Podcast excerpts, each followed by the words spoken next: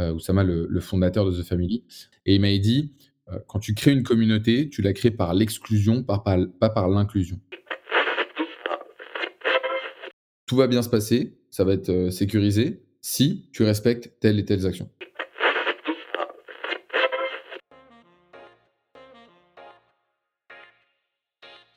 Bienvenue sur Lance-toi et Code, le podcast des développeurs qui entreprennent. Deux fois par mois, plongez au cœur de l'action des startups en découvrant les parcours et les secrets de la réussite de nos invités. Moi c'est Thomas et ça fait un an que je travaille en pyjama. Moi c'est Nico et je me dis que j'ai beaucoup mieux réussi mon intro. Vous êtes des centaines à écouter Lance-toi et Code et ça nous fait chaud au cœur. Merci infiniment de votre soutien. Pour nous aider à continuer à vous offrir régulièrement des épisodes de qualité, abonnez-vous sur Spotify ou Apple Podcast.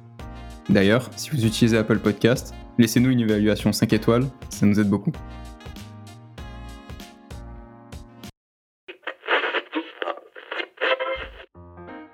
Dans ce 18e épisode de Lance-toi et Code, on accueille Pierre Paris. Pierre est le cofondateur et CTO de My Bond, une agence secrète qui pilote des robots et automatise votre croissance. Dans cet épisode avec Pierre, vous allez apprendre comment automatiser et faire grossir votre communauté Instagram en conservant l'engagement et sans risquer de vous faire bloquer. Comment automatiser vos process internes avec des outils dont il nous parle tout au long de l'épisode. Mais aussi, comment utiliser ces outils pour faire 80% du travail en 20% du temps en restant concentré sur comment délivrer le maximum de valeur. Sans plus attendre, voici notre épisode avec Pierre. Donc euh, aujourd'hui, on, on accueille pas euh, Pierre. J'allais t'appeler Panam encore une fois. C'est marrant parce que son email euh, commence par Panam. En fait, Tu peux, que tu ça peux. vient de Pierre Paris. Donc on accueille Pierre. On va parler de plein de choses. On va parler de pourquoi et comment monter une agence. On va parler de- des clés d'un branding différenciateur. Qu'est-ce qui fait le succès d'un bon branding? Comment sortir du lot? Et on va aussi parler automatisation et no-code. Euh, sont, enfin, quand on monte une boîte, euh, à quel moment est-ce qu'on automatise? Qu'est-ce qu'on automatise? Ça veut dire quoi Automatiser? Euh, et, mais avant tout ça, euh, je vais te laisser te présenter, Pierre. Est-ce que tu pourrais nous présenter ton parcours? D'où est-ce que tu viens? Et comment est-ce que tu en es arrivé à aujourd'hui être CTO de The Secret Company et My Name is Bond? Ouais, carrément. Bah, écoute, euh, merci déjà euh, pour, euh, pour l'invitation. Moi, donc, moi, je m'appelle Pierre Paris. Mon surnom, donc, c'est Panam. Je suis ingénieur de formation. J'ai fait les arts et métiers. J'ai suivi un peu le parcours classique de l'étudiant de prépa qui ensuite va dans une école d'ingé et puis ensuite va faire du conseil. Donc, j'ai fait du conseil pendant plus de deux ans chez euh, SIA Partner. Et pendant ces, ces deux années, j'ai accompagné en fait des grands groupes à euh, automatiser et à revoir leur processus. Euh, et c'est quelque chose qui m'a vraiment intéressé. Et à un moment donné, euh, j'ai eu un déclic en me disant, OK, mais c'est vraiment ça que je veux faire de ma vie. C'est vraiment ça que j'ai, qui, qui me motive. Et, donc, à, travers cette, tout ce pan un petit peu de, d'aider les gens à, améliorer leur processus, un petit peu leur, leur façon de travailler, leur vie, j'ai découvert un peu les outils no-code. Et donc, à un moment donné, j'ai, j'ai croisé le, chemin d'un de mes potes qui s'appelle Maxime Blondel et on a décidé de lancer une agence d'automatisation euh, à peu près au moment du premier confinement, donc en mars 2020. Et on a dit, on s'est dit qu'on pouvait euh, utiliser un petit peu le, savoir que j'avais sur l'automatisation pour accompagner des clients dans euh, leur développement de leur réseau, que ce soit d'un point de vue prospection ou d'un point de vue acquisition de nouveaux clients sur LinkedIn, Instagram et Twitter. Et donc maintenant, on, on a donc My Name is Bond qui, permet justement de, faire ça et aussi qui accompagne des grands groupes dans leur processus un petit peu de transformation. Donc euh, ça, c'est pour toute la partie euh, My Name is Bond. Et ce euh, My Name is Bond est un, des projets de The Secret Company qui a été créé bien avant My Name is Bond par Maxime. Ok. Si on revient un peu en arrière, très, beaucoup en arrière, tu viens d'où à la base? Moi, je viens de Boulogne, Boulogne-Billancourt. Ok, Boulby, euh, j'y ai habité pendant un an. euh. J'aime bien, j'aime beaucoup la ville. euh, C'est assez intéressant comme. euh, Bah, Comme c'est la meilleure ville. Quand on habite à Boulogne, c'est bien. C'est vrai. Euh, ok, donc de Boulogne et donc euh, petit à petit, donc j'imagine euh, une une scolarité, une enfance euh, assez classique euh, dans proche de Paris. Tu, tu faisais quoi euh, pour t'amuser quand tu étais gamin? Euh, bonne question. Moi, je bonne question. Je, m'amusais. J'ai toujours eu un gros groupe de potes avec qui euh, je m'entends très bien et je fais euh, énormément de choses. Donc j'aimais bien faire ça et aussi j'aimais bien comprendre un peu tout ce qui m'entourait. Par exemple, je me souviens, j'avais une PS3 qui qui marchait plus. Et ben, je m'étais amusé à la démonter avec un tournevis juste pour la regarder, tu vois, les composants à l'intérieur. J'aimais bien vraiment comprendre. Je me souviens, mon père me racontait une histoire quand j'avais 5 ans. Je m'étais arrêté devant un concessionnaire de voitures et je lui avais dit Attends, il y a un problème là. La porte, elle est petite. Comment la voiture, elle est rentrée à l'intérieur? Et du coup, il était, il était rentré voir le concessionnaire en lui disant Comment vous faites pour faire rentrer les voitures? Et le gars avait sorti une voiture dans la rue. Il a été re-rentré pour me montrer comment le, fonctionnement, enfin, comment on plaçait les voitures à l'intérieur. Génial. Et du coup, ils font comment? Bah, en fait, du coup, euh, tu as une espèce de enfin, si tu vois, il y a des espèces de portes battantes qu'on voit pas trop et en fait, celle-là s'ouvre énormément, mais c'est très, très bien caché et du coup, tu peux faire rentrer. Je vois, Ou alors, non, c'est par le par le garage pour certaines. Mmh. OK, je vois. Donc, euh, je regarderai la prochaine fois que je passe à côté d'un concessionnaire. Elles sont où les portes battantes? Heu, OK, très clair et et donc petit à petit, ça t'amène, comme tu as dit, à faire des études, enfin prépa puis grande école. donc art et métier. Pourquoi art et pourquoi art et métier? Euh, en fait, j'étais pas excellent en maths, j'étais pas excellent en physique. Euh, j'étais bon un peu partout et je savais que je voulais faire ingénieur, donc euh, bah, je m'étais mis un peu tête baissée dans les études pour, pour justement atteindre cet objectif-là. Et en fait, donc moi j'ai fait une prépa PT, PTSI, donc qui est vraiment plutôt axée sciences de l'ingénieur, où il faut être un peu bon partout. Euh, T'es pas en, en, compétition avec des mastodontes en maths comme en MP. Et euh, bah, pendant ma préparation, moi, je voulais absolument Centrale Lille. Euh, je sais pas pourquoi, parce que je savais que j'avais pas le niveau pour Centrale Paris. Euh, Centrale Lyon, c'était un peu chaud. Donc je me suis dit, allez, Centrale Lille, euh, c'est une ville étudiante, let's go. Et pendant la préparation de ce concours-là, j'ai un de mes potes qui m'a dit que la bière était à 40 centimes aux arts et métiers. du coup, je me suis dit, il faut que j'aille aux arts et métiers. Et, et au final, j'ai jamais eu Centrale Lille et j'ai eu les arts et métiers. Et, je me voyais pas faire trois ans de prépa, donc euh, feu pour les arts et métiers. Ok, très bien. Et, et mmh, ton passage au, au, arts et métiers, qu'est-ce que t'en retiens? C'était incroyable. Franchement, c'est franchement c'est une école qui a vraiment changé ma vie. Sur le coup, euh, c'est les gens de l'extérieur et même moi je le dis euh, facilement, c'est une vraie secte. C'est-à-dire que tu rentres, tu es dans une promo d'à peu près 200 personnes par ville mmh et tu es à la fin de l'année, à la fin de la première année, tu connais et tu as déjà parlé avec toutes les personnes de la promo. Et je mets au défi une autre école, tu vois, d'ingé ou de commerce, d'être capable de réaliser ça. Et euh, tu vis vraiment des, trucs ultra forts. Je te dis pas qu'aujourd'hui, cinq ans après, on, est pote avec encore toute sa promo et on a des nouvelles de toute sa promo. Mais le jour où tu revois quelqu'un d'un gars des arts et métiers et que tu refais un dîner avec lui, tu as une espèce de proximité dans le sens où tu te dis, OK, toi et moi, on a vécu des trucs ensemble qu'on sait qu'on a vécu avec personne d'autre donc on est lié et on est lié à vie. Et ça, franchement, euh, trop bien. Et après, c'est une école qui est très manuelle. Donc, euh, euh, tu vois, pendant, pendant les deux, trois années, tu fais du, de la fonderie, tu fais du soudage, tu fais du forgeage. tu vois, il y a énormément de choses manuelles que tu ne retrouves pas dans toutes les écoles d'ingénieurs. L'aspect secte, on va dire, l'aspect manuel, mmh. l'aspect l'aspect soirée aussi, parce qu'évidemment. La, bière à 40 centimes. Voilà. ça, c'est. Ouais, et, donc, mais, mais du coup, comment est-ce que tu en arrives de la fonderie et du soudage et des choses, des cours manuels euh, dans ta secte à te dire, je veux faire du conseil? Euh, En fait, moi, moi je, suis un peu, enfin, comment dire, les, je suis un peu un, faux, un faux ingénieur des arts et métiers dans le sens où les arts et métiers, ça a quand même tendance, de manière générale, euh, d'ailleurs, j'ai lu ça la, semaine dernière parce qu'on a fait une petite rétrospective de, tout ce que les gens euh, étaient devenus.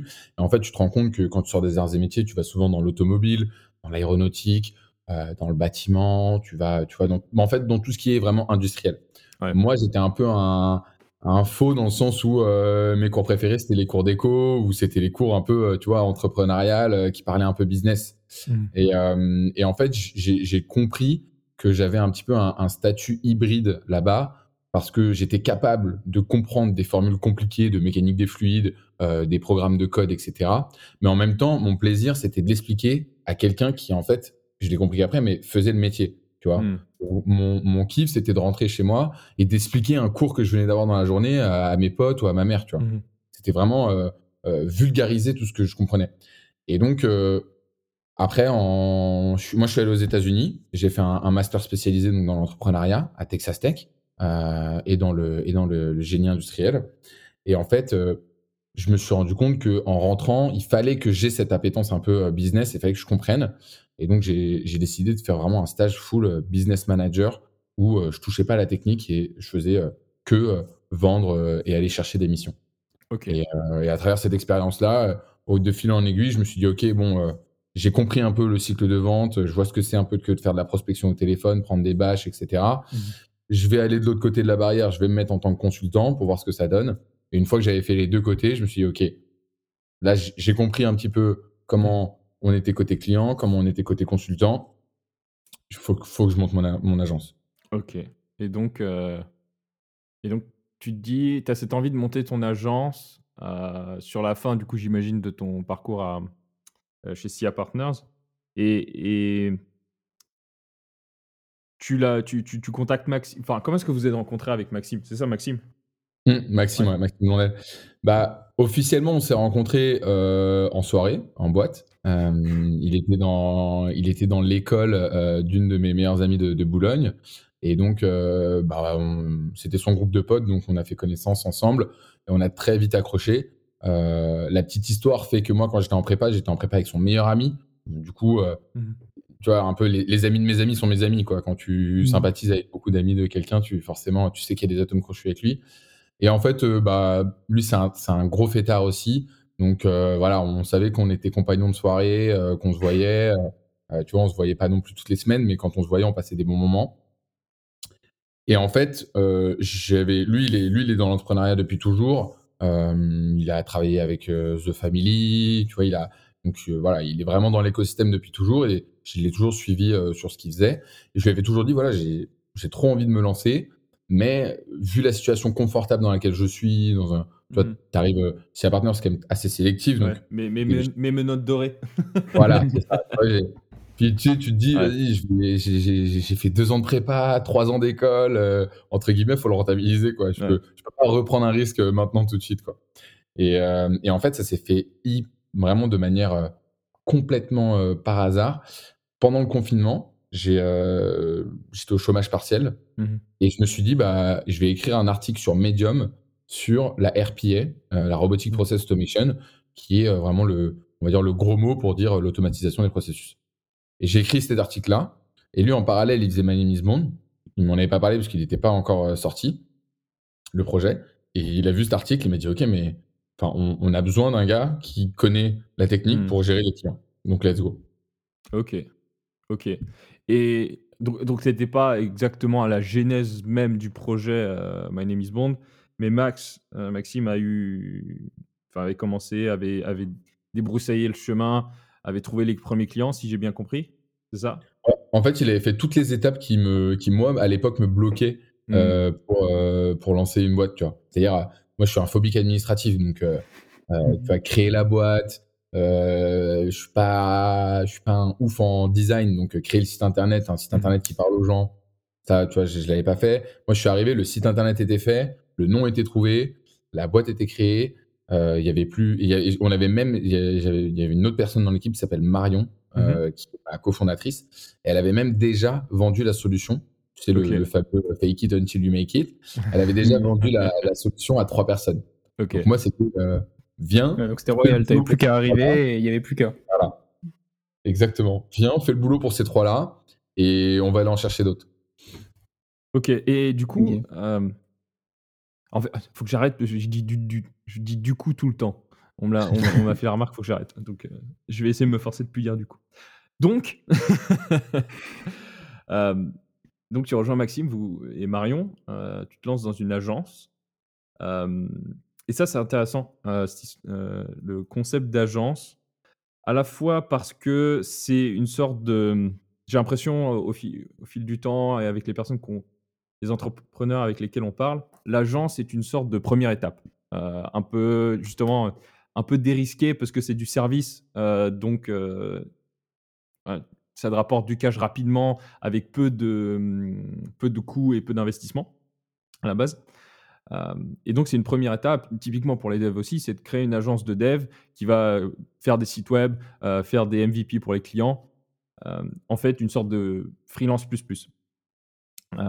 Et au fur et à mesure où ça grandit, ces entrepreneurs décident d'aller plus vers d'arrêter et de monter une boîte de produits parce que le produit ça scale.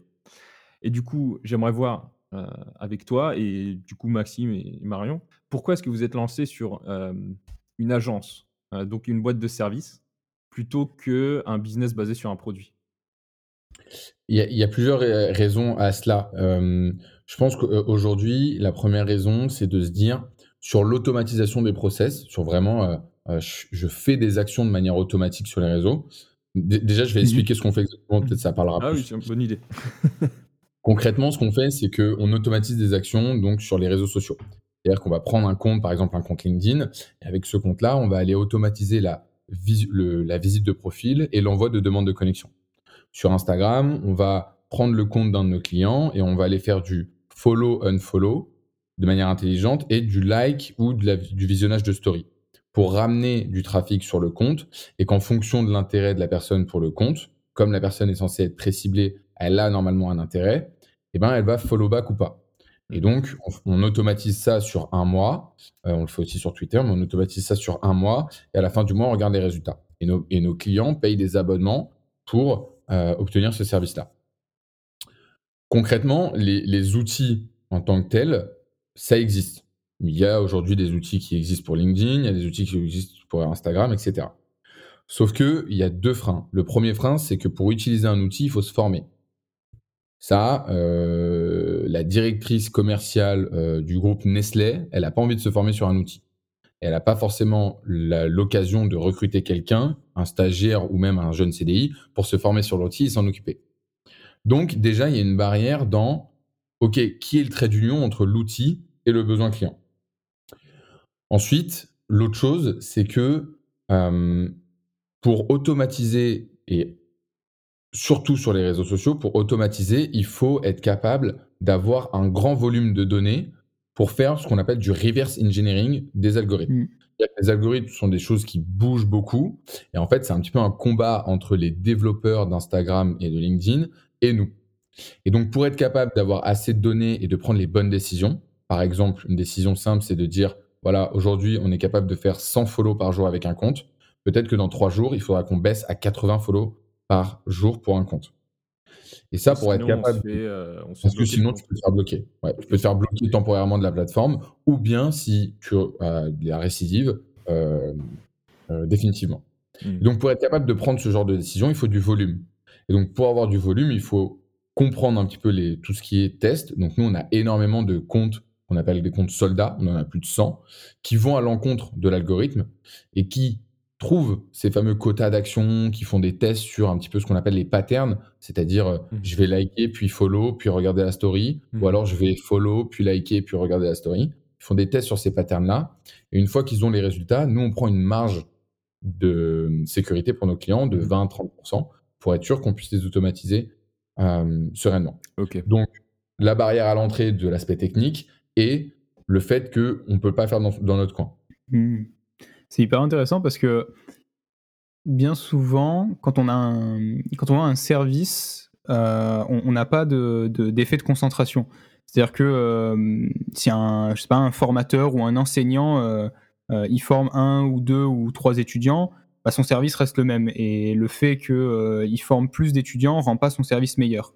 À, à l'inverse des plateformes de mise en relation, par exemple, où plus, euh, par exemple sur Airbnb, plus il y a de, maisons, plus il y a de personnes euh, qui, vont vouloir y aller parce qu'ils euh, auront du choix. Et donc, plus il y aura de, demandes, et donc plus il y aura d'offres, etc. Et donc, ça, c'est des les plateformes de mise en relation gagnent en fait avec cet effet de concentration où plus ils sont gros, finalement, plus, plus ils le deviennent. Alors que généralement, avec le service, c'est pas le cas. Or, vous, le fait d'avoir plus de clients, ça vous permet d'avoir plus de métriques et donc de mieux comprendre euh, comment euh, en fait délivrer ce service-là. Et dans l'autre sens, les clients ont plutôt intérêt à travailler avec vous parce que vous avez déjà plus de clients et donc que vous êtes plus au courant de, enfin que votre service s'améliore en fait. plus vous avez des clients, plus votre service s'améliore. Ouais, en fait, tu es, obligé. alors, ça, c'est vrai, surtout parce que là, aujourd'hui, on automatise sur les réseaux sociaux. après, si tu automatises, il y a, plein de choses à automatiser. Nous, on a, bah, on a automatisé énormément de choses en interne pour que My Name is Bond fonctionne bien avec peu de personnes. Mmh. Mais sur les réseaux sociaux, tu es obligé parce que tu peux pas te permettre de bloquer le compte d'un client. C'est trop important. et en fait, si sur tes 10 premiers clients, tu bloques trois comptes, bah, mmh. ton agence, elle est morte. Mmh. Donc, nous, c'est ce qu'on fait payer parce que aujourd'hui, la sécurité, c'est hyper important. Et tu peux trouver des, des, solutions, surtout sur Instagram. Honnêtement, on est les seuls en France à être capable de le faire de manière sécurisée parce que c'est ultra compliqué. Aujourd'hui, je prendrais jamais, même si ça me ferait gagner énormément de temps et d'énergie, je prendrais jamais la décision de mettre en place un SaaS d'automatisation sur Instagram sans qu'il y ait de vrais humains derrière qui comprennent la page Instagram du client, euh, qui, se posent les questions de OK, quels sont les comptes dont les followers vont intéresser mon client? Tu vois, ça, c'est des vraies questions. Il y a un moment donné, j'adore l'automatisation, mais mm. il faut mm. aussi être capable de se dire ces tâches-là, il faut que ce soit un cerveau derrière. Donc en fait, c'est plus assisté que complètement automatisé, en fait, justement pour avoir cette intelligence euh, derrière et de, s'assurer que il faut, ouais, il faut que, en fait, dans, nous, dans le processus euh, tu vois, d'amélioration, par exemple, toutes les semaines, on améliore les sources de nos clients. C'est-à-dire qu'ils nous mmh. donnent, pour Instagram, ils nous donnent 30 sources et nous, on va aller suivre 100 personnes parmi les followers de ces sources-là. Si on voit que le taux de follow back il est inférieur à 10%, on va supprimer mmh. cette source. S'il est supérieur à 10%, on va la rajouter. Mais imaginons qu'un client nous donne 30 sources, ces 30 sources sont mauvaises, il va falloir aller en rechercher. Et pour aller mmh. rechercher ces sources-là, si tu te bases que sur des mots-clés, c'est tu vas avoir des résultats, mais tu as énormément de chances que ces résultats soient pas si pertinents que ça. Alors que si vraiment toi tu fais la recherche manuelle, tu dis bon bah voilà, euh, je te prends n'importe quelle marque, je vais pas prendre un de mes clients. Mmh. Euh, je te prends euh, les chips Lay's, tu vois, les chips Lay's, tu te dis ok, euh, bah, bêtement, je vais aller euh, suivre tous les followers des concurrents de Lays. Hmm. Tu vois Mais mon cerveau, il peut me dire aussi, ok, Lays, bon, ça se trouve, les mecs, je suis n'importe quoi, fans de foot, ils mangent des, des chips devant les, devant les matchs, donc je vais aller suivre aussi les fans de foot. Tu vois ce que je veux dire? Il y, a, il y, a, quand même hmm. un, petit peu un travail, on va dire, très proche du marketing à avoir. Ils sont aux arrêts métiers, ils boivent de la bière à 40 centimes et ils mangent des chips Lays avec la bière à 40 centimes. C'est ça. Et encore, même pas Lays, je crois. la sous-marque Lidl des. Euh, ok. Et, donc, donc les automatisations que vous mettez en place, c'est pour, euh, en fait, si je comprends bien, euh, faire gagner du temps à vos clients sur des tâches qu'ils devraient faire manuellement et qui donnerait à un stagiaire, type, bah voilà une liste de comptes, tu vas regarder les, les, followers de ce compte-là, euh, tu vas les follow, et on va regarder combien de gens te follow back. Exactement. On fait, un, on fait un cadeau à nos clients en remplaçant leur stagiaire euh, community manager qui, euh, qui le pauvre, fait des actions toute la journée, qui sont des actions obligatoires sur, mmh. Instagram, mais on, fait tout pour essayer de remplacer justement cette partie-là. et on a un prix qui reste quand même vraiment abordable et qui sera toujours moins cher mmh. qu'un stagiaire. Là, on est à 290 euros par mois, donc euh, c'est beaucoup moins cher qu'un stagiaire. Et surtout, le stagiaire, il faut lui donner la création de contenu. Parce qu'on reste mmh. convaincu que l'automatisation, c'est bien, mais le nerf de la guerre sur Instagram, c'est la création de contenu. Mmh. Au in fine, nous, on peut amener le monde qu'on veut sur euh, la page de notre client, mais c'est à la personne qui arrive sur la page d'appuyer sur le bouton follow back. On peut pas faire à sa place. Je comprends comme métaphore, c'est on amène on amène l'attaquant dans la surface de réparation, mais c'est à lui de marquer le but. Ouais, je vois. Non, très clair. Et... Après, la, la, la, conversion euh, dépend plus de vous, c'est vraiment le, la pertinence du client. Vous, vous amenez le trafic. Et, on, et, on, le sent euh, quand on commence. déjà, un, on n'automatise pas tous les comptes. Un mmh. compte qui a été créé la semaine dernière, qui a 30 followers, c'est mmh. même pas la peine d'essayer de l'automatiser. Euh, et sur les comptes, quand on met en, quand on met en production un client, on, sait à peu près les résultats aujourd'hui qu'on peut attendre avec ce client. Si c'est un client qui, a une réelle, euh, qui a un réel sens des, publications, qui a bien compris Instagram, euh, tu vois, alors que certains clients prennent un peu Instagram comme une, un, autre site internet ou tu vois, une, autre vitrine. Et du coup, euh, les communautés, elles sont pas engagées, tu vois ce que je veux dire? Donc, on, on, le sait, on le voit, et ça reste quand même le nerf de la guerre, la création de contenu. Mmh. Et en interne, ces automatisations, vous les faites avec, enfin, du coup, en interne, vous, vous avez des outils que vous qui vous permettent d'automatiser la, la croissance des, des réseaux sociaux de vos clients.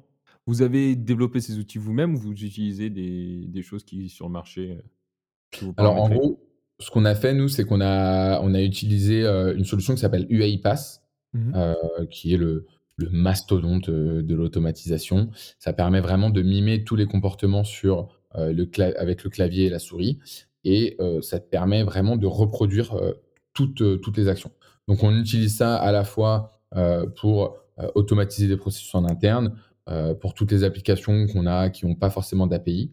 mais sinon, pour vraiment, vraiment avoir la, possibilité de traiter avec de la qualité énormément de clients, on, a fait des choix radicaux. On est passé sur des. on a une stack qui est très simple. moi, je fais un peu la guerre à mes équipes parce que j'adore ça, découvrir les outils et aller au fond de l'outil. tu vois, typiquement, nous, ce qu'on utilise, c'est Notion, Airtable et HubSpot. Notion, c'est pour tout ce qui est la gestion de projet. Donc, tous les fichiers, les photos, tout ce que tu veux, les to-do list, voilà, tout est sur Notion. Airtable, euh, ça c'est mon, joujou à moi où euh, j'ai euh, tous mes clients en production, leur statut, toutes les informations liées à ça. Et HubSpot, ça c'est le, joujou de, la partie sales. qui est bah voilà, tout ce qui est prospection. Tu vois, dès que tu envoies un mail, c'est enregistré là-bas. quand tu appelles, tu mets tes notes, etc. Donc mmh. voilà. Et moi, je, je, m'efforce à leur dire d'utiliser que ces trois-là. On peut tout faire avec ces trois-là. J'ai pas envie qu'ils me disent allez, on prend un Trello, on fait ça, on fait ci, on fait ça. Je suis assez, je suis un tyran un peu là-dessus. Mmh. Et la résistance au changement, je le, je le vois euh, euh, rien qu'à l'échelle de notre équipe. Euh, aujourd'hui, on est donc Maxime, Colline, qui est notre stagiaire, Marion, moi et Julien, qui est une des personnes de, de The Secret Company, plus nos quatre développeurs qui nous accompagnent pour justement sur la, la, partie réseaux sociaux, l'automatisation vraiment des réseaux. Donc on est quand même une équipe assez petite. je leur fais la guerre en leur disant attendez, on va pas mettre un Trello alors qu'on est, déjà sur Notion. Ça s'appelle une vue dans un tableau Notion, un Trello. Donc on y va, on reste sur ces outils-là. Moi, je vous fais toutes les, toutes les vidéos de tutoriels que vous voulez. On fait autant de séances que vous voulez mmh. d'apprentissage. De, Vous verrez que dans, dans 5 ans, tout le monde connaîtra Notion et Airtable. Et ce sera là. Je pense que notre génération n'utilisera plus Sheet ou, euh, ou Excel. Ce sera vraiment Airtable. Bah justement, tu, tu, dis euh, la nouvelle génération va utiliser Airtable. Du coup, euh, je, suis relativement jeune et c'est peut-être une question de boomer, mais franchement, moi je suis allé voir Airtable parce que j'en entends beaucoup parler et j'ai pas compris. Et, et, ça m'a fait très bizarre de ne pas comprendre un outil en fait. je comprends. Moi j'ai fait trois allers-retours entre, entre Airtable et, et G Suite. Ok où je comprenais pas aussi. Euh, je disais, ok, c'est sympa Airtable, c'est joli, mais je vois pas trop à quoi ça sert. C'est ça. Euh, et en fait, la, vraie réponse à ça, c'est que G-Sheet, c'est un tableau. Airtable, mhm. c'est une base de données.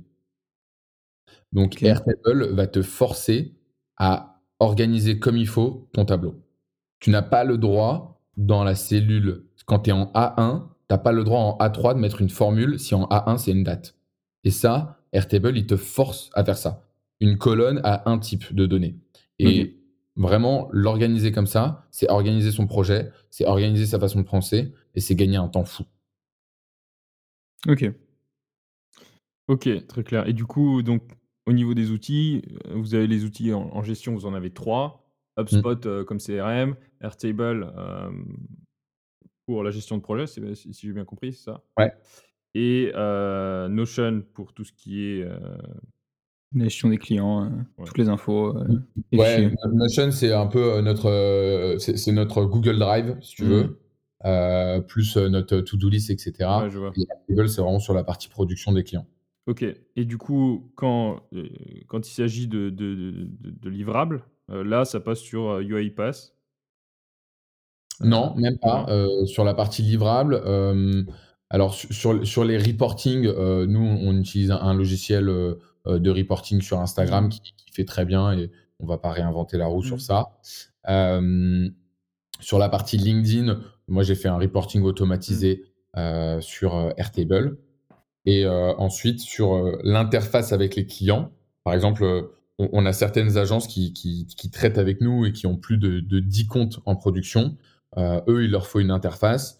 Donc, sortir l'artillerie lourde, ce, serait de, développer un, petit peu un, SaaS rapidement, tu vois, mm. avec une solution type software, euh, euh, Wix ou un, ou un mm. Bubble, rapidement pour avoir une interface client.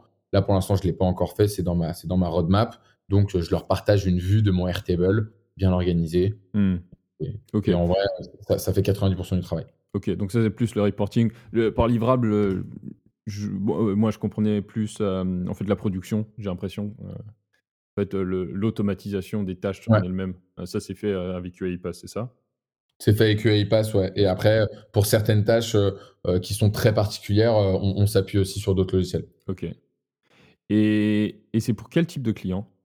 C'est des petites startups, c'est des grands groupes, c'est entre les deux?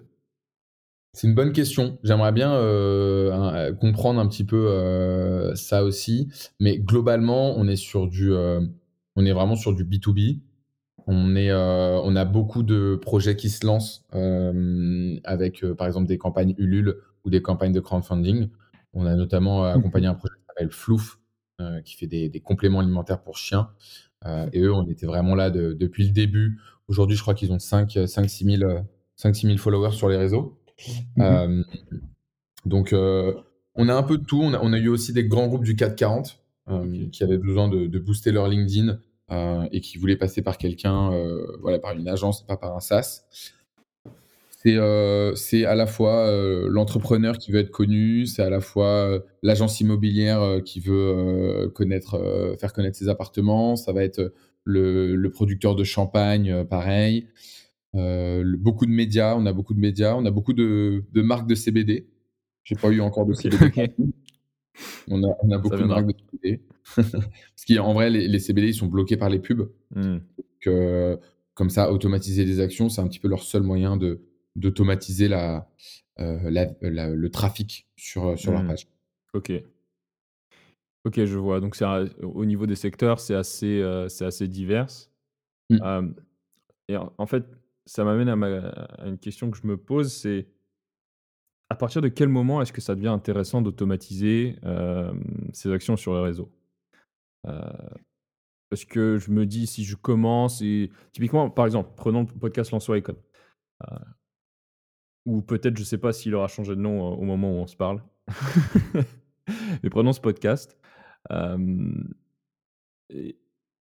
partir de quel moment est-ce que ça devient intéressant pour nous d'automatiser nos actions sur les réseaux? Mmh. Je pense qu'il y a plusieurs choses. Déjà, un, il faut que tu aies euh, un historique de publication. Donc, euh, nous, ce qu'on recommande en général, c'est qu'on commence à automatiser un compte qui a au moins 30 publications. Parce que, en fait, ce qu'il faut comprendre avec l'automatisation, c'est que la personne qui va être suivie par ton compte et qui va se retrouver sur ta page, elle fait ce que nous, on fait sur les autres pages. C'est-à-dire qu'elle regarde l'historique des publications. Elle clique sur 3-4 et elle regarde la qualité de la publication et la caption euh, qui va avec. Si tu as réussi, entre guillemets, à la draguer sur ses premières actions, c'est gagné, elle te follow back. Donc je pense qu'il faut un compte avec une bonne biographie, des bons posts et déjà une certaine communauté, disons 1500, 2000 followers et peu de following. C'est-à-dire que tu as un ratio follower-following, donc les personnes que tu suis, qui sont assez. Enfin, qui, qui a un ratio euh, élevé. Donc, euh, tu as un rapport euh, au moins de 50 ou 100. Parce que quand tu vas commencer à automatiser, forcément, pour tester les sources, il va falloir suivre un petit peu beaucoup de personnes. Et donc, ton nombre mmh. de personnes que tu vas suivre va augmenter. Et il faut être capable de vite trouver ce qu'on appelle nos comptes vache à lait, qui nous rapportent avec un taux de follow back à 30-40%. Donc, il faut se poser une question qui est simple, en fait, pour résumer. C'est qu'il faut se dire, si je ne me connaissais pas, est-ce que je me suivrais? Hmm. Si la réponse c'est oui, on y va. Si la réponse c'est non, c'est qu'il y a un truc à changer. Ok. Petit travail à refaire avant. ok. Très clair. Et dans quel cas est-ce que enfin dans quel cas, du coup, est-ce que c'est une mauvaise idée, heu, de commencer à essayer essayer d'automatiser son Il y a il y a ce qu'on appelle, heu, il y a ce qu'on appelle des commandements. C'est-à-dire qu'il y a on a mis en place, des, une liste d'actions à ne pas faire pendant que le robot fonctionne. Heu, c'est pas la fête au village, on peut pas faire ce qu'on veut. Forcément, comme je l'ai expliqué, il y a des quotas d'actions tous les jours. Donc si nous, on fait 60 follow et que toi, tu en fais 60 aussi, ça fait Mmh. ça fait 120 dans la journée et ça risque de bloquer. Donc en fait, il faut être capable de faire confiance au robot et si tu es trop actif sur les réseaux, si, heu, si tu utilises pas un logiciel pour poster comme Later, Buffer ou Otsuite, hem, si, tu vois, tu passes 4 heures sur Instagram, il y y a certaines choses qu'on donne à nos clients en début de mission en leur disant: «Voilà, tout va bien se passer, ça va être, heu, sécurisé si tu respectes telles et telles actions». OK. OK et ça, c'est dans le cas de quelqu'un qui est est prêt à, enfin, qui utilise vos services, que vous automatisez et qui, du coup, rentre dans les catégories, heu, que tu viens de de donner. C'est enfin, ils ont un historique, ils ont, heu, Mmh. 1000-1000 1500-2000 followers. Qu'est-ce qui se passe? C'est quoi les dangers si on commence à le faire avant? Disons, heu, nous, on en a marre de poster, sur, LinkedIn, d'aller, faire des follow pour du follow back et cetera. On se dit: «On veut automatiser pour nous libérer du temps pour faire autre chose». Est-ce que ce serait une mauvaise idée? Et si oui, pourquoi? Mmh, c'est jamais une mauvaise idée. Il faut toujours, à mon avis, tester.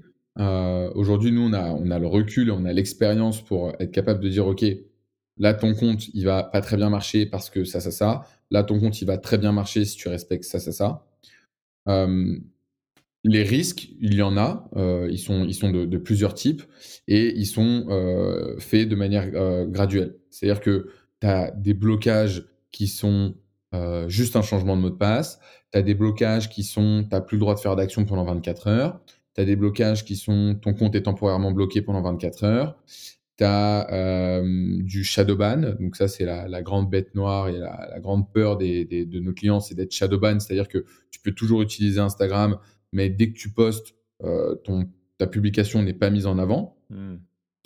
Heu, il y a, heu, des blocages où on a des vérifications de compte, heu, il faut aller, montrer son passeport et cetera. Mais si tu veux, les les le les blocages d'Instagram hyper, violents et qui sont, d'un coup, ils sont réalisés quand Instagram comprend qu'il y a pas de de réel business derrière la page Instagram et ça, Mmh. il y a énormément de comptes et c'est surtout pour lutter la première raison, c'est pour lutter lors d'élections présidentielles, Mmh. c'est pour lutter pour l'influence des votes et donc c'est arrivé notamment, heu, sur Twitter. Il y a eu une énorme vague de suppression.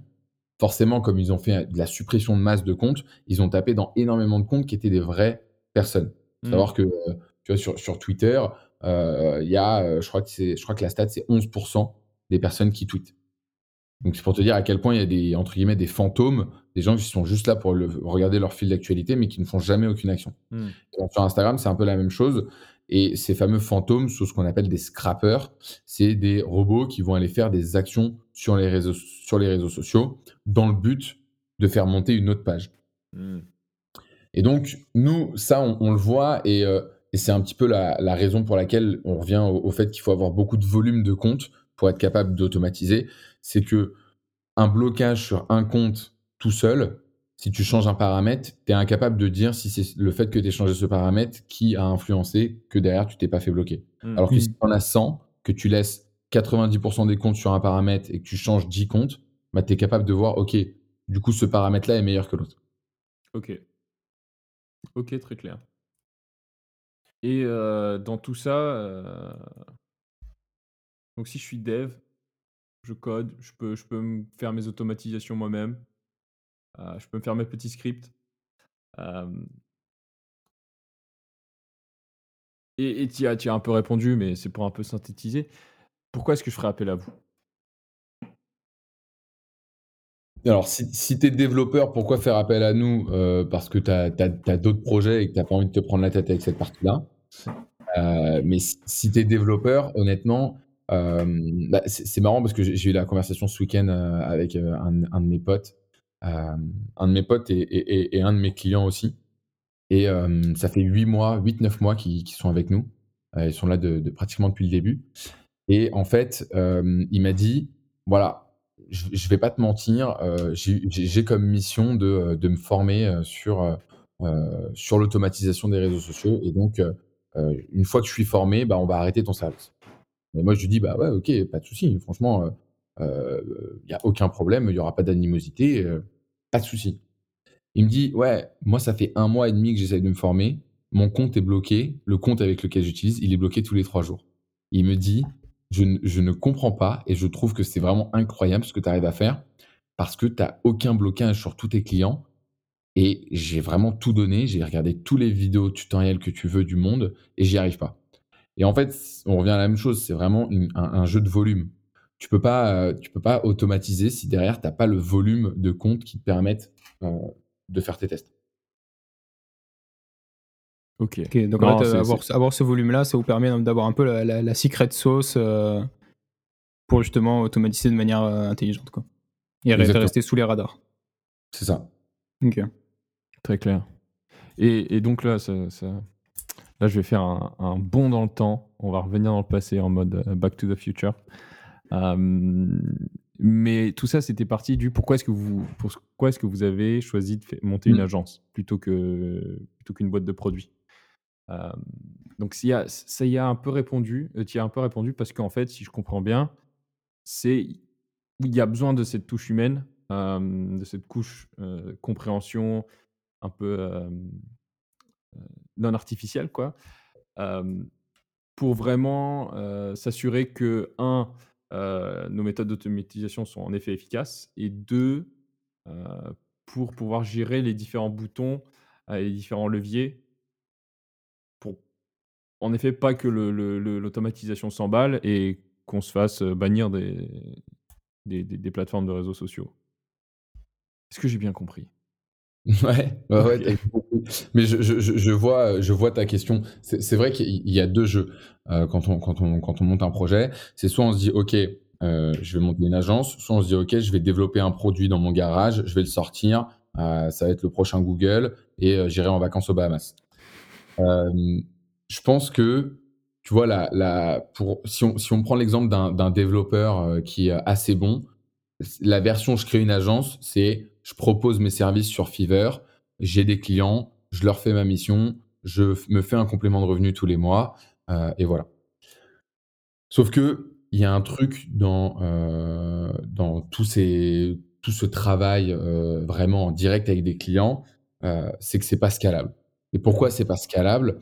Parce que quand, nous, on a une idée dans notre tête, qu'on la transmet avec le langage à quelqu'un, que la personne la comprend et la met dans sa tête, au final, il y a 4 étapes où l'information qu'il y avait dans la tête de la personne qui va faire le service et l'information qu'il y a la tête dans la personne qui reçoit le service, donc le client, c'est comme du téléphone arabe et ça n'a rien à voir.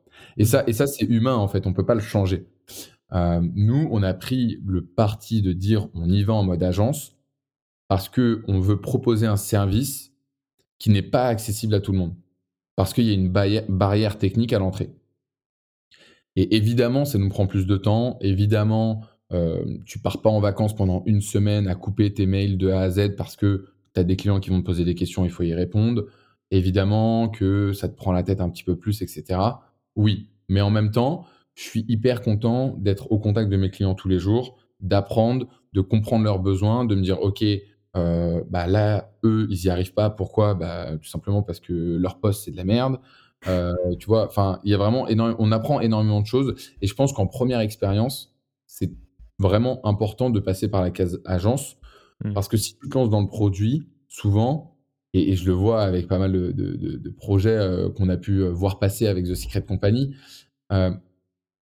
souvent, heu et c'est très bien et c'est motivant, mais les gens se disent: «Je vais lancer une plateforme qui va permettre de faire ça, ça, ça, heu, ça va être trop bien, heu, je sais j'ai fait le wagon, donc je sais exactement comment le faire», tu vois? Ce ce type de raisonnement. OK, c'est cool, mais qui en a envie de ton truc? Est-ce que tu sais Mmh. qu'il y a 100 personnes qui sont prêtes à payer pour le Mmh. faire? Tu vois? Et et ça, ce côté-là vraiment, je vais chercher mes clients avant de développer, pour un mec qui sait développer, c'est hyper dur. Parce Mmh. qu'il sait qu'il en est capable. Que ça lui prenne, heu, qu'il le fasse en no code avec, heu, un site Wix ou que ce soit, tu vois, développer de A à Z et que ça lui prenne trois semaines, au final, il s'en fiche parce qu'il sait que le rendu, ça, il, va, il va en être super fier. Mais là, on n'est pas, pour, on pas dans une galerie d'art, on est dans une business, il faut manger à la fin du mois. Donc, il faut être capable de se dire, OK, bah, je vais pas faire le produit parfait, je vais aller choper des clients maintenant. Limite, je vais les faire payer avant même que mon produit soit fini. Mmh je vais leur dire que euh, j'ai des problèmes de livraison euh, à cause du Covid ou à cause d'un cargo euh, qui est bloqué, tu vois, dans un canal. Mmh et au final, à la fin, j'aurais, je me serais confronté à la réalité et des gens mmh. m'ont dit non, ton truc c'est bien, c'est sympa, mais personne ne veut quoi. Ok. Et donc, l'agence, commencer par une agence, c'est intéressant parce que ça te met en effet en face des clients, tu leur offres un service et ça te permet de leur parler, de comprendre leurs besoins, d'identifier un problème à résoudre et ensuite, à partir de ça, monter ton produit. Enfin, construire ton produit et le vendre par la suite à tes clients Ouais, c'est exactement ça. En fait, ça, ça te permet ça prend du temps, etc. Mais ça te permet de jauger, de. Mmh, en fait, c'est toujours la, même, euh, la même problématique. Quand, tu montes une agence, tu as deux problématiques. La première, c'est acquérir des nouveaux clients. Et la deuxième, c'est garder les clients existants. Donc, nous, ce qu'on faisait au début, et c'était pas une très bonne méthode, euh, en fait, on alternait. Un, coup, on faisait un mois, on faisait de l'acquisition à fond. Le mois d'après, on disait OK, care à fond. Ensuite, acquisition à fond, care à fond. Et en fait, c'est pas la bonne méthode parce que tu es en train de ramer tous les mois à chaque fois. Donc, ce qu'il faut faire, c'est être capable de faire de l'acquisition en continu, de la, génération de leads, par exemple, et euh, faire du care pour tes clients. Mais faire du care pour des clients, il faut être capable, en discutant du coup avec tes clients, donc en prenant des claques, de se dire, OK, là, lui, il n'est pas content et il va arrêter mon service pour telle et telle raison. Est-ce que résoudre et le rendre heureux, ça va me faire gagner beaucoup de clients par la suite sans que ça me prenne trop de temps? Je te prends mmh. l'exemple, par exemple, de. Je vais prendre un exemple ultra concret. Nous, on a beaucoup de documents et de vidéos qui expliquent ce qu'on doit faire sur les réseaux sociaux, ce qu'on ne doit pas faire. Par exemple, quand on met en production justement un, compte Instagram, il y a des actions que tu as le droit de faire et que tu n'as pas le droit de faire. Au début, à chaque fois, moi, je faisais un call avec les clients de 10 minutes où je leur expliquais à l'oral, etc., avec mes mots, ce qu'il fallait faire. Au bout d'un moment, euh, j'ai dit bon les gars, euh, c'est sympa, mais je suis un robot là, je, mmh parle euh, tout le temps. Donc on a fait un, PDF. Ce PDF, du coup, on l'avait partagé avec un lien Drive et on le mettait à chaque fois dans les mails. Qu'est-ce qui se passe? Personne ne lit. Pourquoi personne ne lit? Parce que c'est bon, t'as payé, t'as payé, c'est bon, on y va, let's go. Du coup, j'ai fait une vidéo vidéo euh, où j'explique bien tout ce qu'il faut. J'essaye de la faire un peu marrante, comme ça les gens regardent. Ok, sur YouTube, il y a, y a 50 vues. Donc je me suis dit, il y a, y a, un problème. Et en fait, je me suis dit, ok, on va faire une interface et, je vais créer un SaaS avec une interface. Et quand le client va venir, il va, se il va se loguer avec des identifiants, il va avoir un espace beau, il aura ses factures à droite, ses choses à gauche, etc. Pendant un mois, j'ai procrastiné sur cette euh, plateforme et je ne l'ai jamais faite. Parce que il fallait euh, que je me forme un petit peu, que je monte, en compétence sur des outils. Même si mon Airtable était prêt, que j'avais toutes les données, il fallait quand même que je fasse la liaison avec un outil, puis que je le mette sur le site internet, etc. Ce que j'ai fait, c'est que je me suis dit, OK, il leur faut l'information. Donc, je vais créer un tableau Airtable, parce que ça, je sais faire. Je vais faire un lien qui permet de, faire un, une share view, c'est-à-dire que si tu publies une, vue euh, de ton Airtable que j'ai mis en mode galerie, donc en mode joli. Et je vais faire rentrer mes clients dans une boucle de mail pour qu'ils aient un rappel à chaque fois en disant Hello, oublie pas, tous les documents sont là. Et dès qu'il y aura un problème, je vais expliquer le problème rapidement par mail, mais ensuite je vais tout de suite mettre le lien vers ce Airtable que j'ai appelé le quartier général mmh. pour rester dans la thématique My Name is Bond. Euh, c'est le quartier général et donc tous les documents sont là-dedans. Tout ça pour dire que j'avais le choix entre deux choses passer du temps à faire un SaaS ou aller droit au but et faire une share view avec Airtable qui m'a pris une demi-journée, même pas. Parce que encore, il fallait mettre tous les liens, j'ai fait des belles vignettes, etc. Donc, le choix, il est simple. Sur la valeur ajoutée, j'ai fait 80% du job avec mon Airtable. Les 20% restants qui sont du care ce sera avec la plateforme. Mais est-ce que ces 20% qui vont me demander 80% de mon temps, je vais le faire maintenant ou dans un, ou dans un temps 2 bah, La réponse est dans un temps 2. Mmh. Je vois. Non, c'est très clair et et donc aujourd'hui, vous êtes assez fortement basé sur le service, heu, vous restez une agence?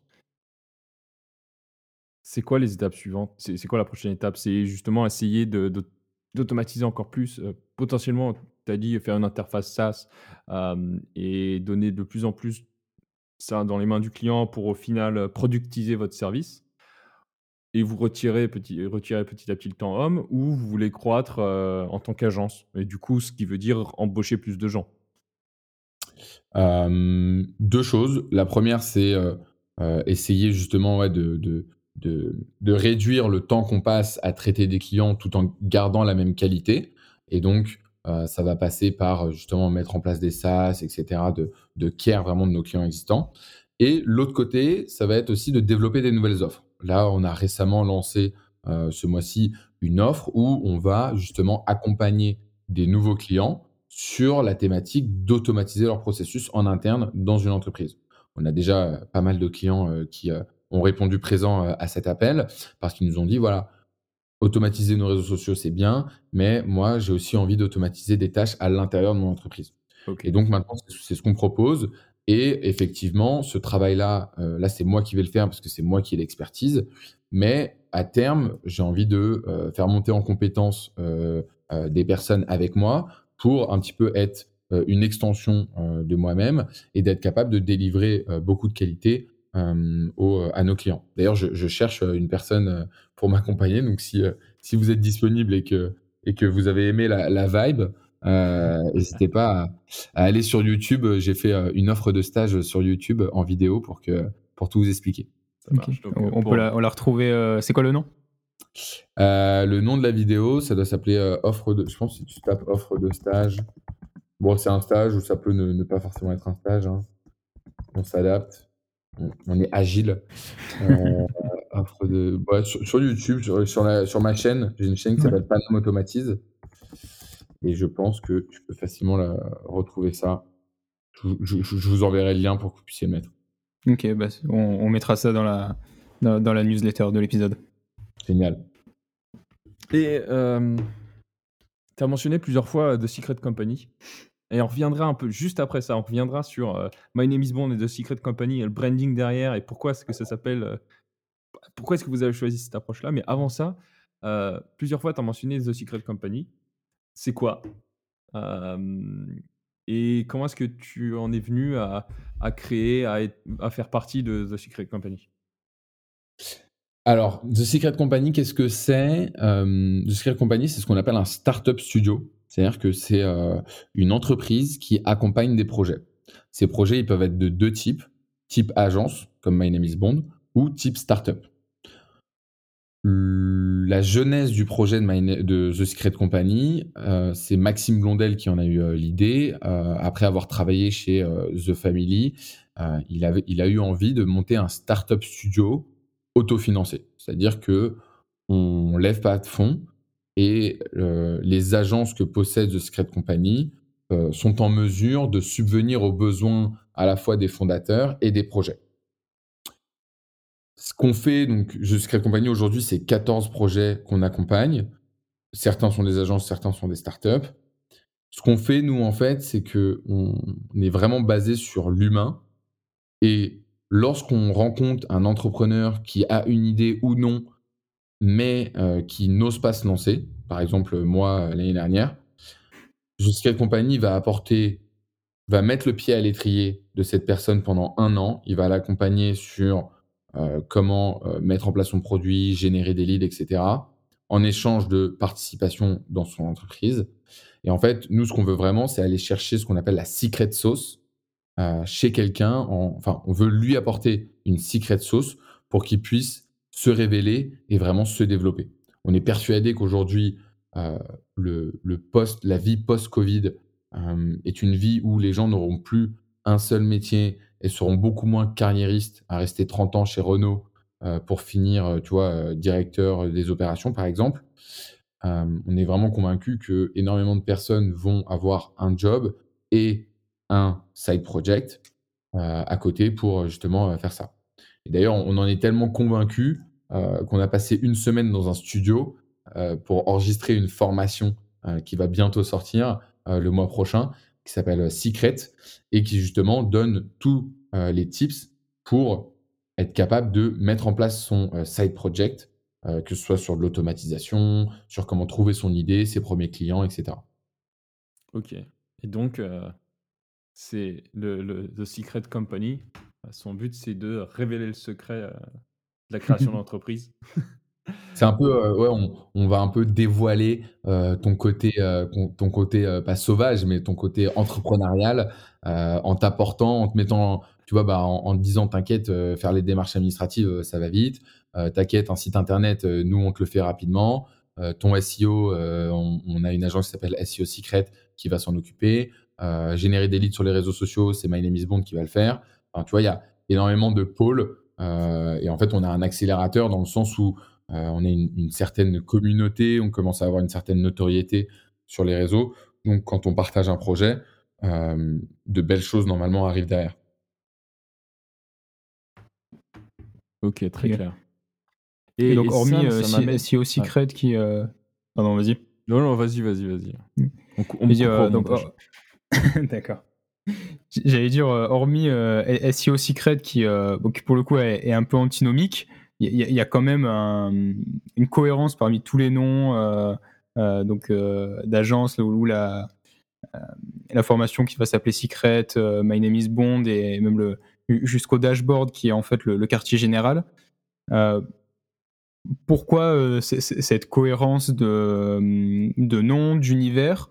Pourquoi cette et pourquoi cette image, ce, ce, branding en fait en particulier plutôt plutôt qu'un autre? Je suis pas sûr que ce soit très, très calculé.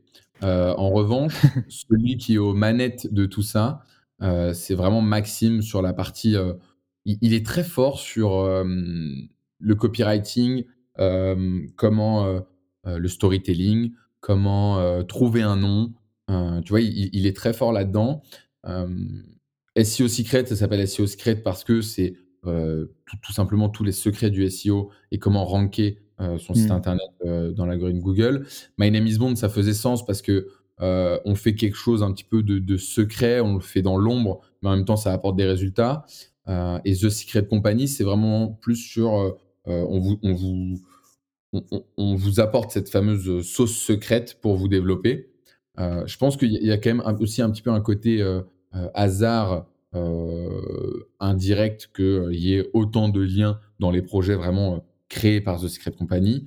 Tous les projets qu'on accompagne, ils ont des noms complètement différents. Mmh tu vois, des compléments alimentaires pour chiens jusqu'à l'entreprise de conseil qui fait des prototypes pour des grands groupes qui s'appelle SparkMate. Ouais, Maxime aux manettes, Maxime qui aime bien faire des sites internet bien copyrightés, bien léchés. donc je pense que c'est ça la raison. OK. Et c'est quoi l'avantage d'avoir un branding comme ça qui différenciateur? Parce que quand je suis arrivé sur My Name is Bond, euh, j'invite tout le monde à aller sur le site et super intéressant d'ailleurs, un niveau copywriting, euh, euh, super bien organisé, structuré. Mmh. c'est en fait, c'est quoi l'avantage d'avoir quelque chose d'aussi, d'aussi différenciateur, d'aussi, parce que vous avez créé tout un univers. Euh, c'est pas juste, euh, voilà, on se positionne comme, comme ça. Ici, c'est, euh, voilà, on, a tout autour du thème du, de l'agent secret. Et donc, du coup, tous les noms dans ce qu'on fait tombent dans l'agent secret. on communique là-dessus. Et, la question que je me pose, c'est qu'est-ce que, qu'est-ce que ça vous apporte de plus que de faire un branding, disons, un peu plus généraliste? Je, ouais, euh, je vois ta question. Euh, je pense que pour, euh, y répondre complètement, il faut, déjà partir d'une chose simple que, que Oussama m'a apprise. Oussama, le, fondateur de The Family, on, en avait parlé sur un des projets, et il m'a dit quand tu crées une communauté, tu la crées par l'exclusion, pas, par l'inclusion. Mmh. Et en fait, c'est ultra vrai quand tu regardes en fait les grosses communautés, tu vois que pour appartenir à cette communauté, enfin, c'est c'est pas viens, je te rajoute dans ma communauté parce que tu aimes le foot et la course. C'est non, non, tu fais partie de ma communauté parce que tu n'aimes pas le foot. Et en fait, c'est beaucoup plus tranchant et ça engage beaucoup plus la communauté dans ce sens-là. Mmh. Et en fait, My Name is Bond, le fait d'avoir choisi ce branding, ça a des côtés positifs et des côtés négatifs. Le côté positif, c'est que les gens, bah, ça les fait marrer, ça leur rappelle euh, James Bond, euh, ils comprennent tout de suite que c'est un truc secret, euh, que euh, on va faire des tâches, enfin il y a un univers. Voilà, Madeleine de Proust, je te rappelle un souvenir, très bien. Ça, c'est pour les côtés positifs. Et aussi, ça, ça reste dans la tête des gens, et ça, c'est hyper important. Le côté négatif, c'est euh, quelqu'un qui a un peu peur, qui est un peu frileux, il se dit j'arrive sur un site, My name is Bond, euh, le site est bien fait, mais je ne sais pas si c'est une arnaque, je ne sais pas s'ils vont euh, faire n'importe quoi avec mon compte. Mm. Donc ça, c'est le côté négatif. Au final, tu sais jamais quand tu lances ta brand, quand tu le fais, il y a un moment donné, tu sais pas si ça va marcher ou pas marcher. Et donc, il faut être capable de peser le pour et le contre. Et là, après un an de recul, il y a, on a beaucoup plus de messages qui nous disent franchement, je suis fan euh, de votre branding, euh, j'adore l'ambiance, j'adore le site, euh, continuez, plutôt que, de que des personnes qui nous disent ah j'étais sur le site, j'allais mettre ma carte bleue, mais en fait, euh, je me suis dit que c'était pas sérieux. Vous êtes des amateurs. Donc c'est voilà, c'est on, a, va- on a vachement écouté, hein, franchement, on, a, on s'est vachement amélioré. Au début, le, notre, euh, notre logo, c'était un, c'était un emoji. hein. On était. Faut, faut- Non, mais c'est voulu. Ouais, enfin, tu vois ce que, mais c'est voulu et, et je trouve ça très bien parce que, en fait, tu te lances, tu fais ton truc, tu vas pas aller payer une graphiste euh, 4000 euros pour qu'elle te fasse un logo. Tu te lances, tu regardes si ça marche. Une fois que tu passes à la vitesse supérieure, que tu as mis de l'argent un peu à la banque, ok, let's go, on va, on va, on va passer à ça. On va passer à une, à une V2. Et là, nous, on a lancé une V2. On est passé par une, une graphiste hyper talentueuse euh, et qui nous a refait un petit peu l'image, mais tout en restant dans les codes euh, agent secret, etc. Hmm. Très clair. Ça se trouve, quand on, quand on regardera notre site dans 10 ans, dans 15 ans, on, Mm. on se dira mais comment on a pu sortir? Il y a un site internet qui s'appelle comme ça, ça s'appelle euh, The Wayback Machine. Ouais. de tu Web Archive. euh, Ouais, exactement. Et tu, tu, tu- enfin, tu, tu regardes Amazon euh, à l'époque, euh, t'as peur. hein. ah ouais. Ouais. Ouais. C'est intéressant ce que tu disais, je reviens un petit peu en arrière sur l'histoire de, branding et de, communauté, le parallèle entre les deux. Euh, ça me rappelle des, éléments euh, que j'avais vus dans le, livre euh, Get Together, qui est publié par Stripe. En fait, Stripe a un petit service presse où il publie quelques livres. Et il y a un livre Get Together qui est justement comment créer des communautés en ligne, etc. Et qui a quelques grands principes, comme ce que tu dis, en fait, qu'une communauté doit se, doit se créer en opposition en fait à, à- à une espèce d'ennemi commun.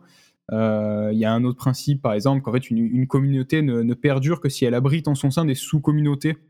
Euh, Exemple, tu parlais du foot, bah, en fait, le, le- on, se sent euh, fan de foot parce qu'on supporte différentes équipes, on se sent fan de quelque chose, mais toujours quand on, on intègre des sous-communautés. Ouais. Et, et- et je, trouve le parallèle intéressant avec le, avec le branding, effectivement, d'être d'être tranchant et de, et, et de prendre ses positions comme ça. Ouais, c'est c'est assez, euh, c'est assez euh, important euh, d'être clivant de manière intelligente. Euh, je vais te Mm. prendre un autre exemple. On, a, on, on accompagne aussi un, un, un start, un, studio de création d'applications mobiles qui Mhm. s'appelle This Game et qui a lancé trois applications. Une qui s'appelle une, une qui s'appelle Vacarme, une qui s'appelle Mitonari et une qui s'appelle Leaky. Sur euh, la première application qu'ils ont lancée qui s'appelle Vacarme, qui est en gros euh, le, le jeu des problèmes euh, version application mobile. En fait, ils ont pris le parti d'être hyper, on va dire, dur et de répondre de manière hyper franche à leurs haters sur Twitter. Dès qu'il y avait Mhm. quelqu'un qui disait votre application c'est de la merde, il y a plein de bugs, ils leur répondaient en les insultant aussi. Et en fait, euh, le- les retweets euh, de ces posts, un petit peu, euh, c'est un peu comme les community managers. Tu as certains community managers qui sont très connus parce qu'ils répondent de manière sèche euh, à, à- à leurs à leurs détraqueurs. En fait, tous ces retweets, etc., ça a fait un effet boule de neige et ils ont fait des millions de téléchargements sur l'App Store. Hmm. Donc, je pense que en fait, les gens, ce qu'ils cherchent sur, que ce soit sur les réseaux sociaux ou même sur les, sur les brands, c'est que on, on, on arrête de jouer des rôles, on arrête d'être fake, qu'on qu'on Mm. parle vraiment simplement, tu vois. quand, quand on sait que on- là, par exemple, My Name is Bond, tu- quand tu parles avec le support, tu parles avec moi en fait. Tu parles pas avec quelqu'un qui est à Madagascar euh, ou je ne sais où euh, délocalisé. Donc, tu parles avec moi, bah, peut-être un jour je vais être mal luné, je vais te répondre de manière un peu sèche, sans dire de bonjour ni de cordialement à la fin du mail. Ou un jour, je vais être très content, je vais te faire une vidéo euh, personnalisée juste pour toi, pour tu vois. Mais il faut avoir et il faut être cohérent là-dessus. Nous, on a pris par exemple le parti de tutoyer tous nos clients. On tutoie tous nos clients. Si sur les 100 clients qu'on a, il y en a 5 qui arrêtent d'utiliser My Name is Bond parce qu'on a tutoyé, eh ben, c'est le prix à payer. Mais Mm. derrière, on veut créer une, une sympathie et une, pas une famille non plus, parce que on reste dans le business, mais tu as une communauté de, de personnes autour de My Name is Bond qui se sent à l'aise d'être tutoyé, même si tu es le numéro 2 d'une entreprise du 440. D'accord. Ok. Et, et dans tout ça, toi, euh, tu te projettes comment? C'est le, c'est le, la grosse différence entre le monde de l'entrepreneuriat et le monde du CDI. Dans le monde du CDI, tu, tu peux te projeter en disant euh, toi un jour j'aurai ta place. Euh, là, dans la startup et dans, et dans la startup nation, si je puis dire, c'est ultra compliqué et tu vis tout le temps dans le chaos. Donc forcément, tu as des objectifs. Euh, moi, j'a- j'adore, euh, j'adore planifier. J'adore. en, début d'année, euh, j'avais fait une, j'ai fait un point avec les gens de My is Bond où je leur avais dit voilà, les objectifs, c'est ça, ça, ça. On va faire ça, ça, ça pour, pour les atteindre. Et en fait, moi, pour euh, un gars qui a euh, l'état d'esprit de faire une prépa, de d'avoir toujours vu dans 5 ans où est-ce que j'étais, c'est très compliqué de, de- d'avoir ce même type d'objectif et ce même type de, de, de raisonnement aujourd'hui quand tu crées ta startup. Parce que je te donne un exemple simple. Demain, Instagram stop, s'arrête. Il n'y a plus Instagram. Bah, va falloir, euh, va falloir se Mm. relever assez rapidement et va falloir oublier ton espèce de plan que tu auras fait en début d'année en pensant que tout allait bien. Et donc, euh, aujourd'hui, l'objectif, c'est de, un, devenir une référence dans le domaine de l'automatisation et le no-code. C'est pour ça que j'ai lancé, j'ai lancé une chaîne YouTube. On accompagne euh, nos clients, des nouveaux clients sur vraiment euh, l'automatisation des process en interne. Ça, c'est le réel objectif. Parce que on est, je suis convaincu qu'aujourd'hui, l'automatisation et le no-code sont à la crypto ce qu'ils étaient en 2009. C'est-à-dire qu'il y a, une, vraie, place, une vraie opportunité sur l'automatisation et le no-code. Dans 5-10 ans, plus personne ne fera un copier-coller entre un G-Sheet et euh, un Trello, par exemple. Ça, ce, ça, ce sera terminé. Ok. Prends le, on prend les paris, on verra. on verra On ce le ça ressortira dans 5 ans. Ce sera quoi un- 2026 un, un- un indicateur qui est assez simple à observer, c'est euh, c'est la, la- la valorisation en bourse de UiPath. UiPath, c'est une entreprise roumaine. Ils sont entrés en bourse, euh, je crois, la- la- je je crois qu'ils ont refait une levée de fonds là, récemment. C'est une licorne européenne. Personne ne connaît UiPath. Hmm. C'est-à-dire que c'est, tu vois, c'est, mais c'est pour te montrer l'engouement qu'il y a sur cette solution. Ils margent à 88%. euh, ils sont présents dans tout- toutes les boîtes que tu peux connaître au monde. Ils ont au moins une licence qui tourne. Hmm. Enfin, c'est vraiment, euh, c'est, c'est du solide. Ok, donc on prend ça. Donc de, pour toi, devenir une référence dans le, justement dans cet univers-là, euh, qui euh, va exploser, devenir le, le Bitcoin, le Bitcoin futur. ok, ça court mes questions euh, de mon côté. Nico, est-ce que tu as une question Pareil pour moi, on a, pu pu, adresser? on a pu faire le tour, c'était hyper intéressant, tu as bien répondu à, à toutes nos questions. Génial. Du coup, euh, moi, je te propose qu'on passe à la- ma section préférée. En fait, moi, j'ai une- j'ai- je le dis à chaque fois, mais, mais c'est vrai. euh, Moi, le podcast, je le fais pour une seule raison, c'est cette section ludique. Tout ce qu'on- toute la partie qu'on vient d'aborder, pff, je m'en fous. Moi, je veux la section ludique. Euh, et cette section ludique qui commence par euh, un Fast and Curious sur les étapes de l'entrepreneur. Et du coup, euh, je vais laisser. faut que j'arrête de dire du coup. Je vais laisser Nico euh, prendre la main euh, sur ce Fast and Curious. C'est Yes. parti. Alors du coup, euh, on- donc euh, Pierre, est-ce que tu conseilles plutôt euh, de se lancer en sortant d'études ou commencer par un CDI Commencer par un CDI. Pourquoi? Pourquoi? Parce que euh, je pense qu'il faut comprendre un petit peu euh, qui sont les potentiels. Enfin, il faut comprendre un petit peu les, des process, il faut avoir une espèce de, de maturité sur comment mettre en place un projet sur le long terme. Parce que je trouve que le, monde des études ne t'apprend pas assez comment ça se passe dans le monde de, du travail.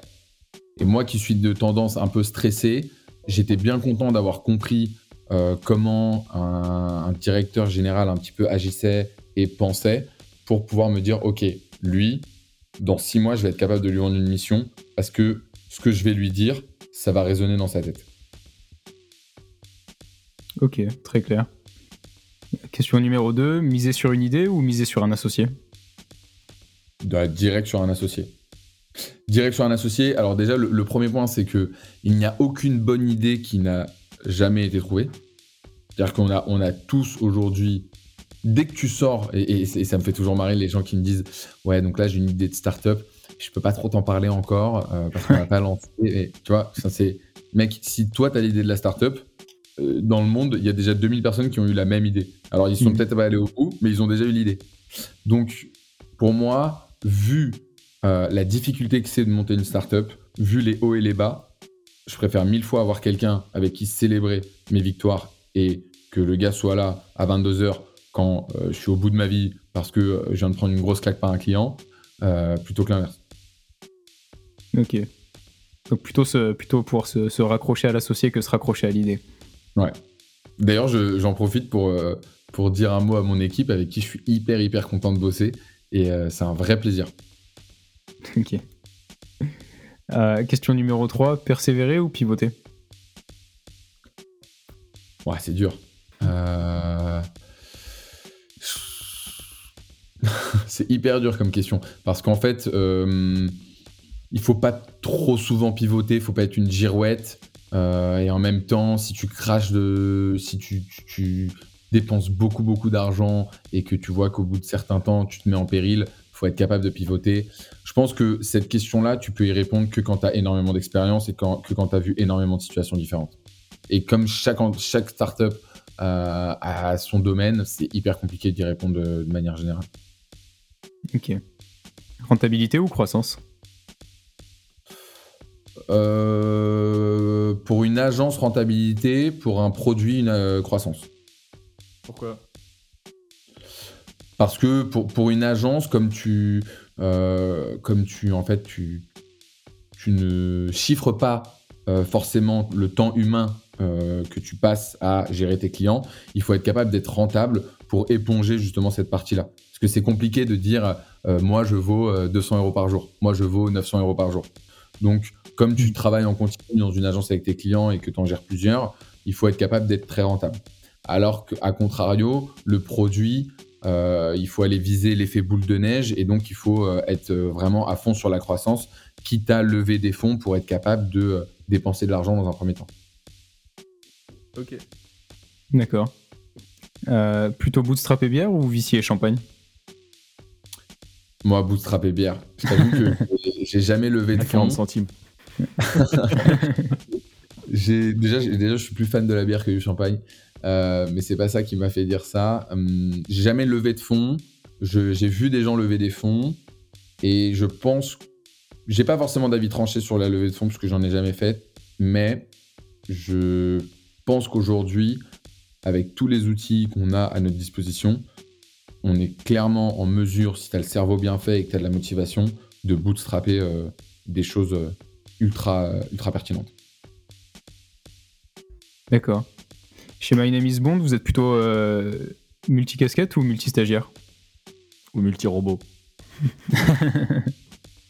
euh, On est plutôt multicasquette. Euh, pour l'instant, on... Bon, on, a, on a une stagiaire, d'ailleurs, Colline, mais je enfin, on la considère pas du tout comme une stagiaire. Euh, moi, je détestais être considéré comme un stagiaire dans une entreprise euh, parce que on lui donne tout. En fait, à la limite, on lui a même trop donné des trop gros objectifs en début de stage et, elle se reconnaîtra dans cette phrase. Mais euh, je, trouve que c'est important d'apprendre en continu. Euh, je, déteste rentrer dans une zone de confort où tu sais ce que tu fais et tu le fais tous les jours et de la même manière. C'est un peu le principe d'automatiser les tâches, c'est que moi, j'envoie jamais deux fois le même mail, mais il faut il faut jamais déléguer une tâche qu'on n'est pas capable de faire. Euh, et donc, mieux vaut être multi-casquette et à un moment donné dire Ok, bon, j'ai compris comment on le faisait, mais j'ai pas assez de temps pour le faire, et donc je le délègue à quelqu'un, plutôt que de dire à quelqu'un Ça, je sais pas le faire, donc c'est toi qui vas le faire. D'accord. Avant-dernière question croissance organique ou growth hacking?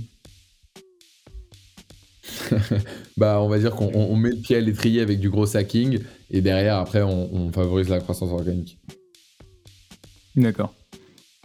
Et euh, je pense que du coup, si on, si on demandait à, à vos clients, ce serait plutôt euh, growth hacking euh, direct. ouais. Et du coup, dernière question, est-ce que est-ce qu'on vous souhaite de devenir une, une grosse boîte ou, de faire un gros exit? Hmm. je, pense que si, si, on fait tout ça et qu'on se donne autant de mal, toutes les personnes de The Secret Company, c'est pour euh, le voyage et pas forcément la destination. Euh, oui, on serait hyper heureux euh, d'être millionnaire avant 30 ans, comme beaucoup de gens en France.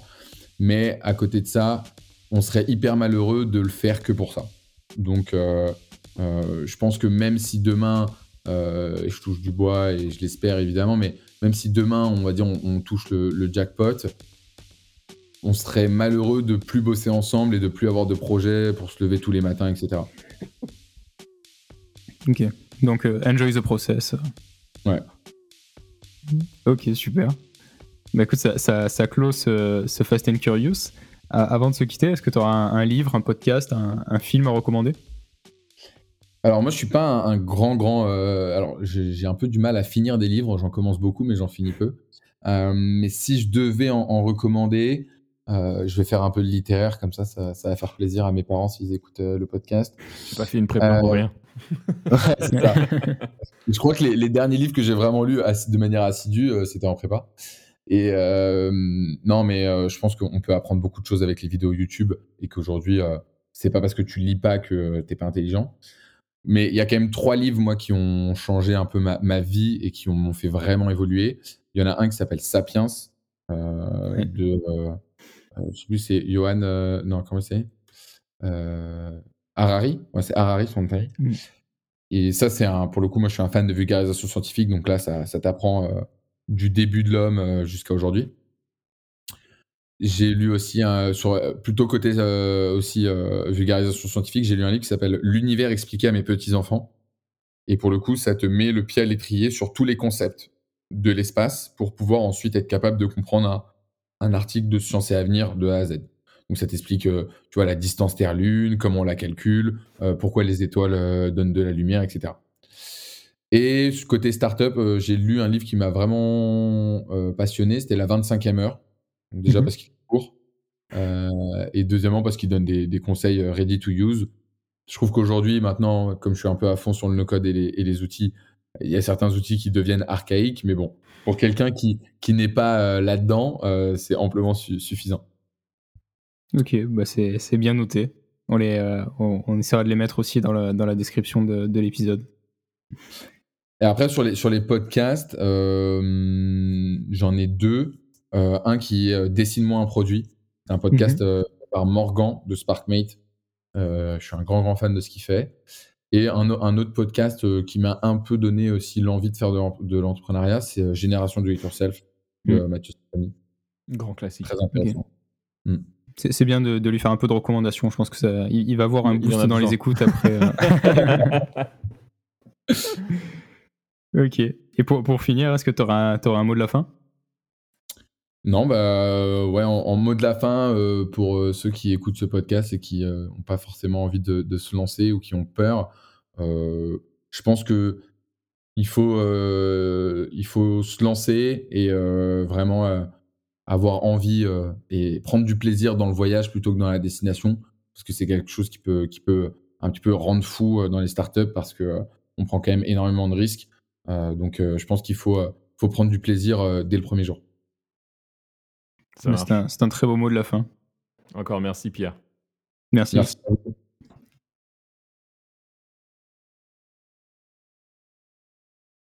Merci beaucoup d'avoir écouté cet épisode jusqu'au bout. Pour nous aider à continuer à vous offrir régulièrement des épisodes de qualité, abonnez-vous sur Spotify ou Apple Podcast. D'ailleurs, si vous utilisez Apple Podcast, laissez-nous une évaluation 5 étoiles, ça nous aide beaucoup pour les rankings. Prenez soin de vous, à la semaine prochaine, et en attendant, lance-toi et code.